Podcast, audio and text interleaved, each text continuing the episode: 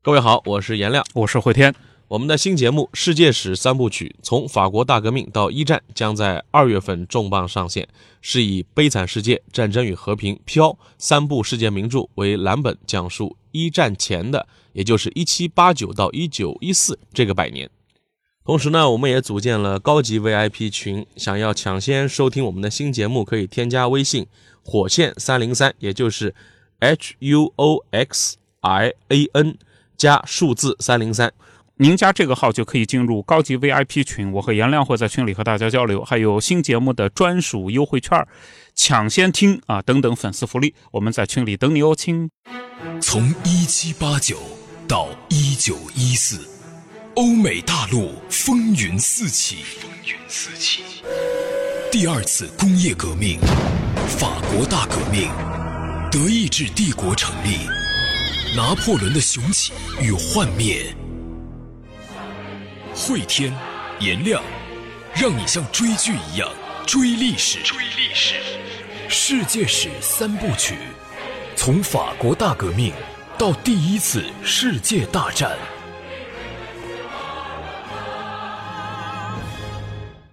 从一七八九到一九一四，悲惨世界。各位好，我是颜亮，我是慧天。前情回顾，时间线来到了一七九三年，此时的法国社会。完成了法国大革命，但是多个党派轮流执政，或者说先后执政，法国目前新生政权极不稳定。而这个时候，土伦地方政权联合了英国、西班牙，要为法国的王室讨回公道。摆在法国资产阶级政权面前的一个难题就是，能否抵得住这一轮的反革命反扑？土伦港的位置，法国南部，濒临地中海，要塞城市。当时居民十来万人啊，感觉人不多，但这个地方是个天然良港啊，只要能待在土伦港，那地中海的航行自由就能够有保障。土伦港直接就丢掉了头城，英国人、西班牙人来了很 happy，军舰就往这儿一待，也就是原来是保卫战，现在变成攻坚战了。对啊，拿破仑跑去找当时的驻军司令叫卡尔托，卡尔托得到的命令是收复土伦港，但是卡尔托本人。不懂军事，你知道大革命上来的这些人有几个是科班出身的？所以他的这个作战部署他很茫然。卡尔托，我说一下啊，他原来是个画家，让他上战场把记到的东西、看到的东西画下来，他是可以的。你让他指挥，他是做不了的。拿破仑来了，拿破仑是科班出身啊，哇，这个画家将军就觉得很激动，人才啊！后来拿破仑呢，就在地图上指指点点，说这个英国和西班牙联军加反革命的军队啊，防御特点呢不是说没有问题的。他建议用大炮把土伦的各个出海口、停泊场全部给你截死，这样的话，土伦就成为了一个孤城了。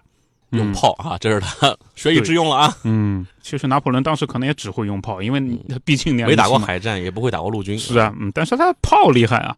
拿破仑花了六周的时间，划拉了一百多门炮，部署在两个炮兵阵地啊。这个卡尔托呢，他是外行，就看到这个情况呢，他觉得不是很靠谱。他是画家嘛，可能是考虑到画画布局。要画画的时候，你东一堆西一堆，整个图纸其他就空，这不好看。所以他觉得应该四面八方的散开来啊，这边放两门，那边放两门。拿破仑是非常坚决，甚至于给法国的国民工会写信，信里面写就我们必须集中火力，重炮破城，使敌人军心混乱，抵抗将变得毫无用处。对，这是拿破仑军事思想当中重要的一个点哈。对，就是集中优势力量，拿下对方的要塞。对啊，但是现在可惜是他说了不算，现在人司令说了算，画家司令说了算。然 后你看呢，拿破仑这个信到了法国巴黎嘛，巴黎那边罗伯斯皮尔高度重视，不仅批准了拿破仑的作战计划，还换掉了最高总司令，换掉了那个卡尔托。这个也跟拿破仑之前的这个交际有关系哈。他一个小军官怎么会认识罗伯斯皮尔这种大人物的呢？嗯，他不是从科西嘉当时带着妈带着弟弟妹妹不是逃到巴黎去了吗？跑路了，流亡期间。认识了罗伯斯皮尔的弟弟小罗伯斯皮尔，小罗伯斯皮尔跟他是一见投缘，觉得这个小伙子很有才华、有想法，把拿破仑推荐给了罗伯斯皮尔。而且拿破仑不仅仅把自己的上司卡尔托后来顶走了啊，因为他说卡尔托这人不懂啊啊，换换换，就把卡尔托换走了。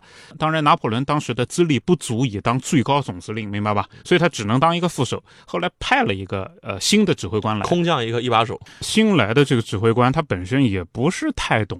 太懂的那些人，原本都是法国王室的铁杆儿。你自己想嘛，大革命之后基本上就死光了。要不是拿破仑当时年纪轻，而且军衔低，那拿破仑也很危险了呀，是不是啊？新派来的人也不大懂，那怎么办呢？是这样的，巴黎后来来了一帮志愿兵。那志愿兵呢，革命热情是非常高的啊，而且什么背景都有，啊，关键是啊，他们从巴黎来，对，他们也能回巴黎去，什么意思？嗯，这帮年轻人，这还是有一些来头的，家里边还是有一些背景的。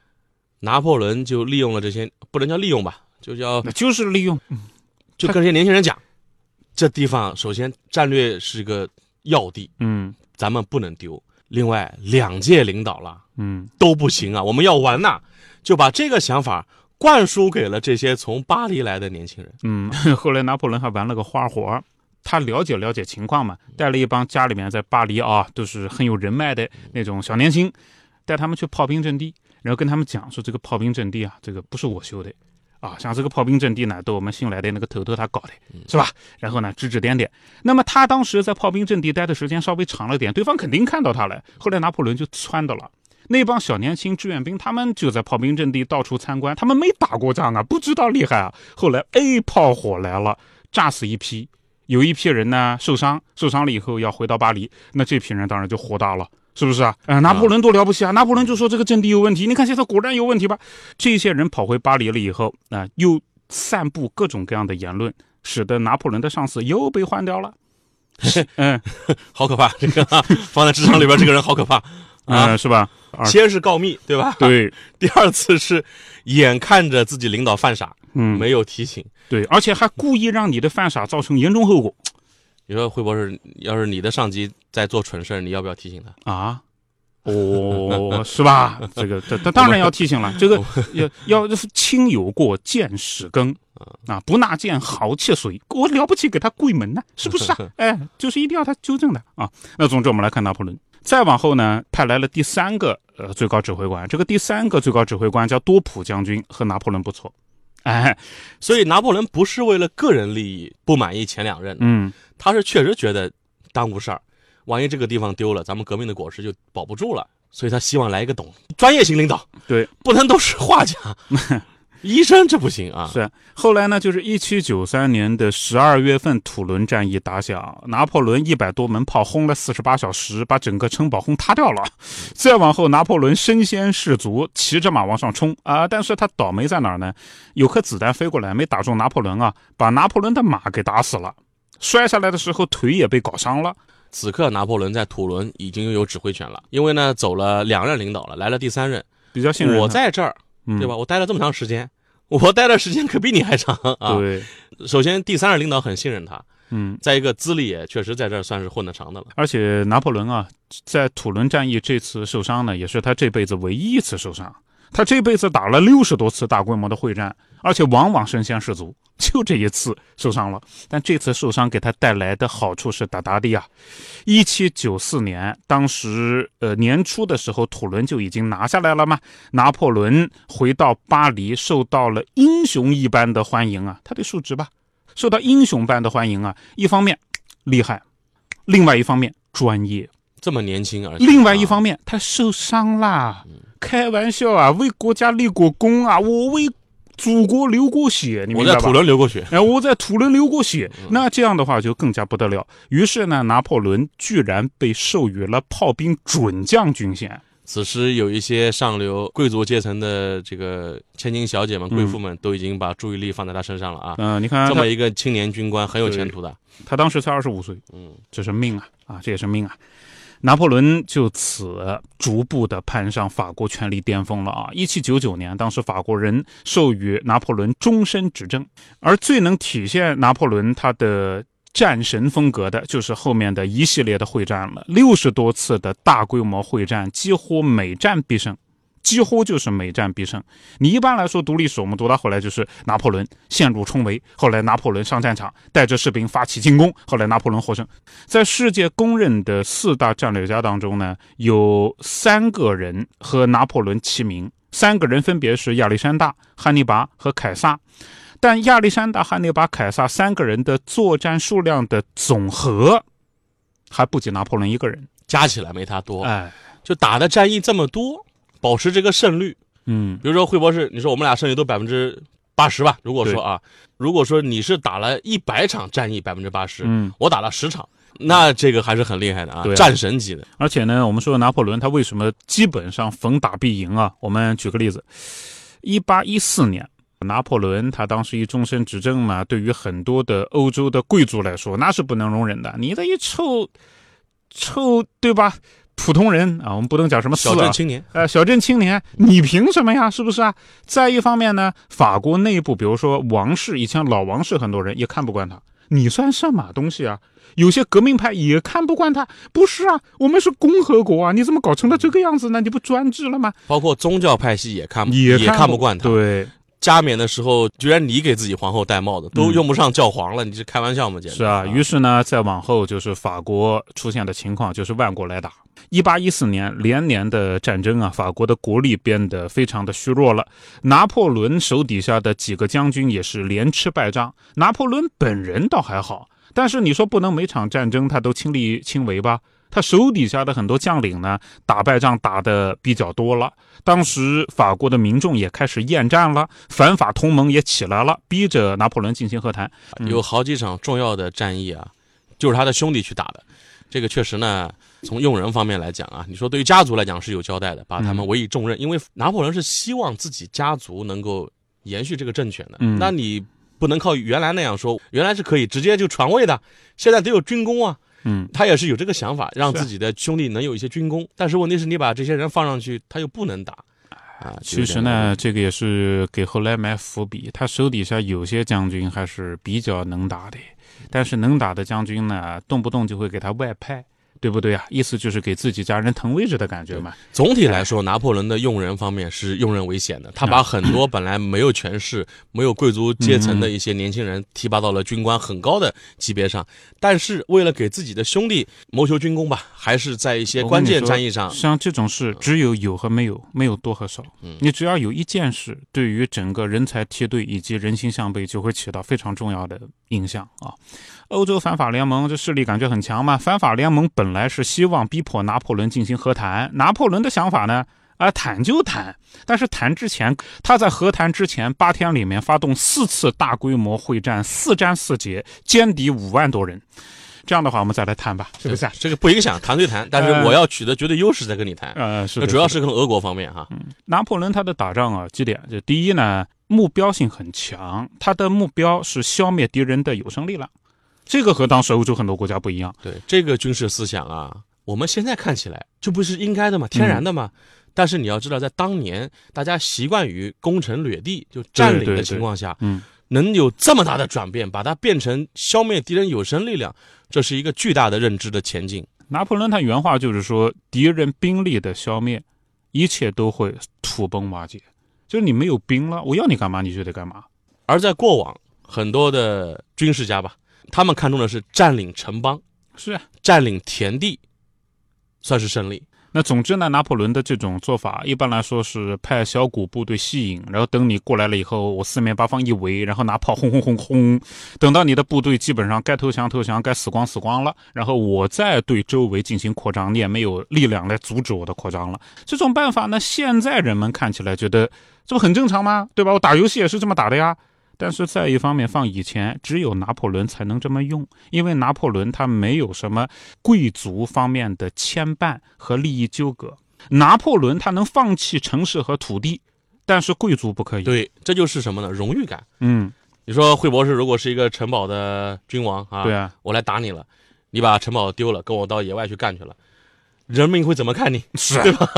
你连我们都不要了，你这还能你还算是贵族吗？而且歧视吗？哎而且这边我的房子是我亲手装修的呀，我怎么能扔给你呢？人会有这种想法的，明白吧？拿破仑他们的这个负担，反而不是我的。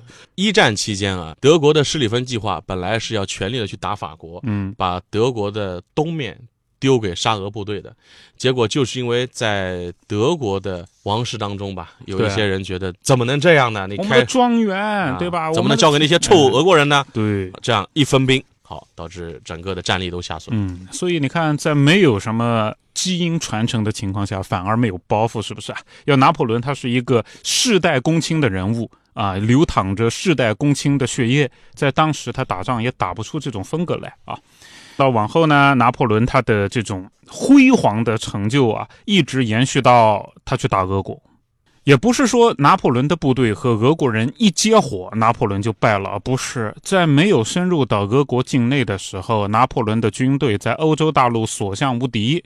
一八零七年的一月份啊，当时俄国派远征军和德国部队合伙，当时德国叫普鲁士，呃，集体杀向拿破仑。拿破仑老样子。首先是列开阵势，炮兵阵地摆在非常合适的位置，派小股部队吸引，把对方引进火力圈，四面八方一围，然后就开始轰，又赢了，又赢了啊！敌人的重兵力全部被消灭之后，拿破仑和当时的俄国皇帝亚历山大签订了条约，这份条约呢叫做提尔西特合约啊。这场战役之后，沙俄宣布放弃欧洲权益。那就是把拿破仑把整个欧洲都放在自己的兜里头了啊！对，这边可能就很多人就奇怪了，既然沙俄跟这个法国都已经议和了嘛，嗯，那后来怎么会？其实拿破仑败是败在了沙俄嘛，我们都知，最后的滑铁卢其实已经是强弩之末了。对，他真正败是败在了沙俄的这个广袤土地上。那为什么会冒这个险，六十万大军去冒冒失失打沙俄？嗯，因为法国在跟英国较劲。而且英国呢，你要揍他，你光有陆军是搞不定的。对，拿破仑当时的一个策略就是我围死你。嗯，你不是一个岛吗？对，我跟你隔绝你所有的补给，你不就耗死了吗？嗯。但这个时候，英国向沙俄求援。英俄在历史上的交情是一直很好的。我们看一战期间，对很多二战期间，从那时候就施以援手了。沙俄在源源不断的给英国输送资源。嗯，这是法国。他受不了，受不了的。我不把你打死了，我就就围不死英国，所以我再去揍你。俄国想把你打死，所以拿破仑的想法是我六十万大军把你沙俄彻底干死，这样等于一举两得。对，英国那边也歇菜。结果他万万没想到是这样的：一八一二年的五月份，拿破仑带着五十七万大军远征俄国。其实你要把一些尾随着部队的那些做生意的小贩，在我们后面有重要人物就是干这个买卖的啊。如果你把后面的那些什么小贩啊、推小车的呀、做买卖的呀、运给养的都算上，那就是百万之众了啊。总之，五十七万大军远征俄国，大家都觉得是稳的嘛。俄罗斯沙俄当时只有十八万军队可以作战，结果是大跌眼镜的。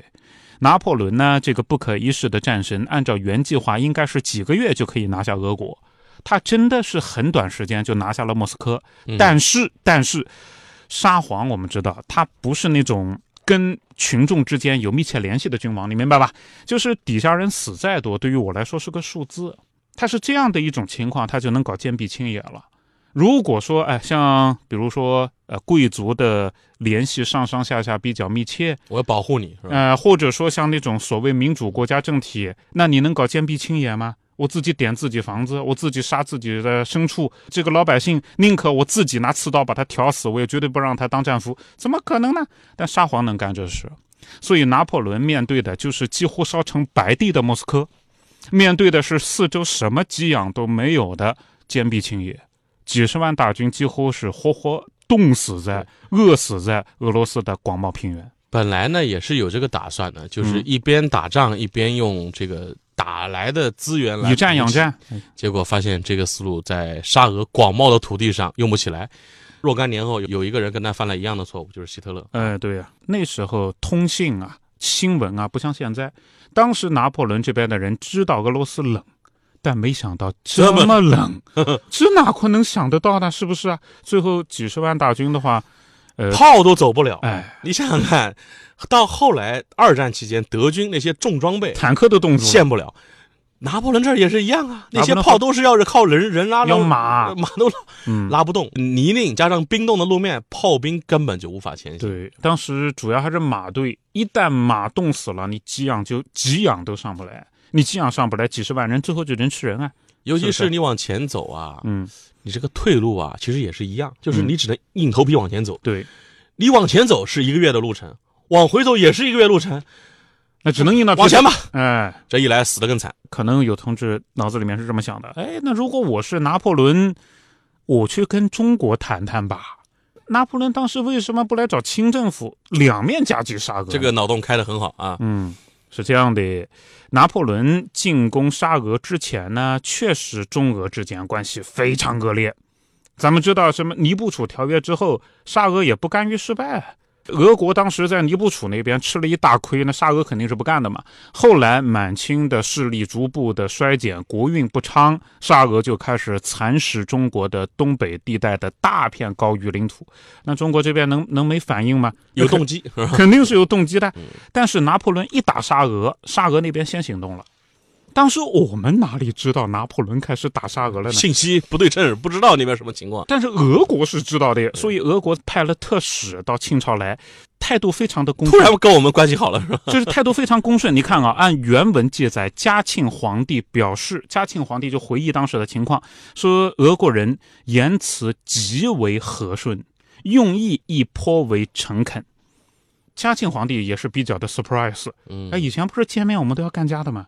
这个符合我们的就那个时候的思维习惯了。对啊我们是大清啊，我们是叫叫万国来朝啊。嗯，之前你跟我们不对付，这会儿哎，对吧？像个样子了，就没想到那边他其实是是因为受到了欧洲遥远的欧洲那边来了一支强大的敌人，那总之呢，拿破仑当时如果真的派信使来，我们按时间算啊，他肯定在后头，就这么简单的一个事情。他派信使来，肯定也在后头。当然，中俄关系后来也没有因为拿破仑时间就彻底的走向好转啊，后来又翻脸了啊，这是肯定的嘛。什么大？清看中的是个态度，哎，对对对，态度要好哎，就是你态度好，我再穷我也要封哎，分哪哪上你一大堆。哪怕就是什么海参崴呀，哪怕什么对吧，统统给你啊，只要你态度好，嗯、是吧？但后来人家态度也不好，地拿了，态度也不好了，是不是啊？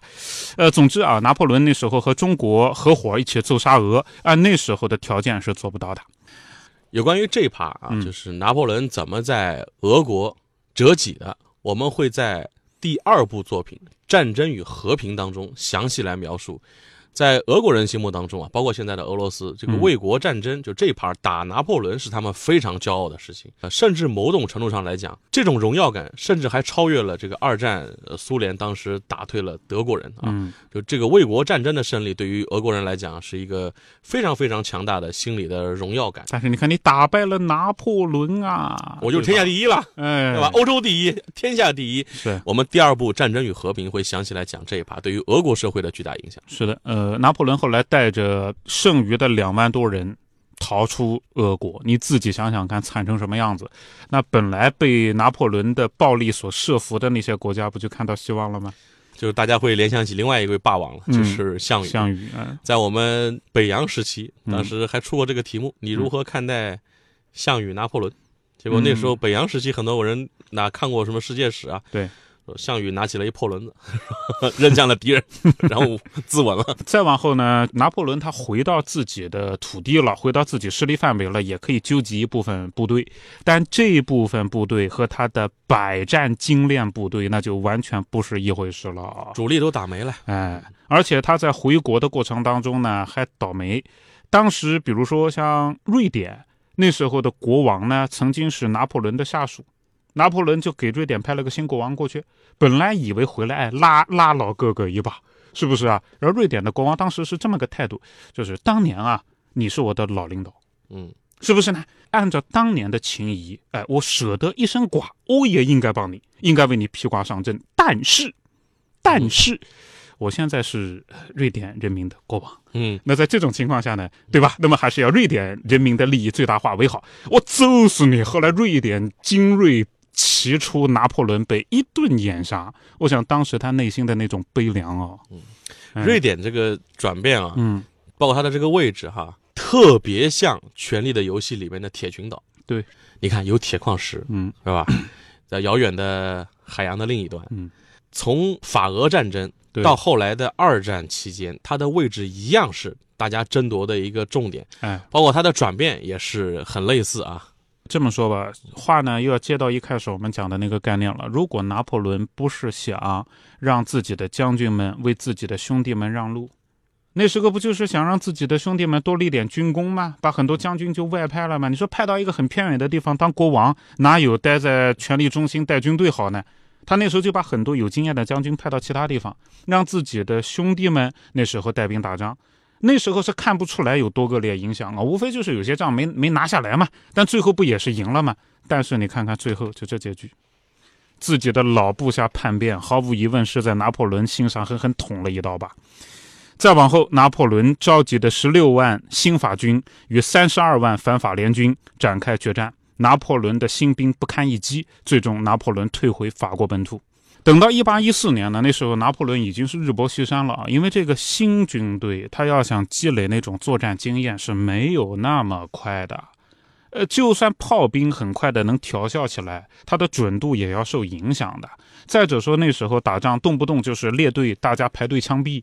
那这个老兵和新兵相比是不一样的，那所以你看，他是十六万抗不住三十二万。等到一八一四年呢，拿破仑弄了又召集了十万新部队和那边三十五万联军作战。这次呢，呃，倒是还好，还抗了一阵子。但是联军不是兵多嘛，分出一部分直接占了巴黎。拿破仑宣布我退位了，我退位了。拿破仑被放逐到一个岛，这个岛叫厄尔巴岛，蛮有名的啊，厄尔巴岛。之前的路易王朝啊，也叫波旁王朝，复辟了。但我们知道拿破仑肯定不甘心失败的嘛。等到一八一五年，那时候反法同盟在维也纳开会，这种情况其实和第一次世界大战之后在德国瓜分利益也是很像的。就法国被瓜分的非常之惨，那法国人民当然不满意了，包括对波旁王朝也不满意，哎对外来的那些英国啊、西班牙啊、普鲁士啊也很不满意。对啊，一八一五年的三月份，拿破仑由厄尔巴岛返回法国，这次打的就是民族主义的这个哎，啊，对吧？我要把这些外来的那些外族赶走，对吧？对咱们国内不管什么主义，谁是皇，咱们先法国人归法国人管，把那些那些人先赶走。这个口号是在当时凝聚了人心的。那时候的法国王室一看，哟呵，拿破仑来了，一开始真没当回事，你知道吧？就派部队，你说抓起来杀掉。结果去了以后，那些部队和拿破仑不是面对面了吗？拿破仑是这样做的，他非常淡定的走到士兵们前面，然后就看着士兵们，士兵们敬礼。然后这部分人就归了拿破仑了。后来拿破仑带着这帮人再往前走，又来了一批。那你看，我一千人去抓你，这一千人归你了，我得再派个两千吧。两千人和一千人对峙，拿破仑出来点头点头，两千人又归了拿破仑。人心向背嘛，对人心向背。这时候的法国人是非常的，就是崇拜拿破仑的，嗯，希望你能带领我们把那些外族给赶走。嗯啊，包括这会儿的法国新闻界、巴黎新闻界啊，嗯都有一个很有名的在新闻史上的一啊个梗。一开始说啊，科西嘉怪物 要来进攻我们了啊。对什么食人魔啊啊登陆法国领土，随着时间越来越往后推移，就是离法国巴黎越来越近，然后就是报纸的口吻就变了。就先是波拿巴逼近巴黎，嗯，拿破仑阁下，明日将莅临他忠实的首都。哎，就 最后是皇帝要回来了。对对对，万岁万岁，对吧？拿破仑万岁，拿破仑万岁！进城的时候，好多老百姓上街啊，挥手绢啊，拿破仑万岁，拿破仑万岁！反法同盟一看，呀呵，于是反法同盟调集了七十万大军进攻法国。那这一次的话，就大家是举国动员了啊！按当时动员部队的话，那是非常难的。那七十万大军是举国动员了，而拿破仑这边也是拿出了自己最后的，按我们通俗讲，逼出最后的内力。他带兵打败了普鲁士军队，再往后又派兵分别的击败了，比如说英国军队、荷兰军队、比利时军队等等。联军啊，就是反法同盟联军啊，主要是两部分。一部分呢，普鲁士军队这部分军队呢，他一直在跑，但是一直没有被消灭，最终终究要迎来大决战。大决战于六月十八号爆发，爆发地点叫做滑铁卢。滑铁卢这个地方在当今已经成为失败的代名词了，不管哪个行业哪个领域。那么在这天，一八一五年的六月十八号，到底发生了什么？惠灵顿公爵率领的英和比利时和汉诺威联军面对着拿破仑带领的法军，这场战役到底是怎么展开的？我们在下集当中跟各位详细来讲述。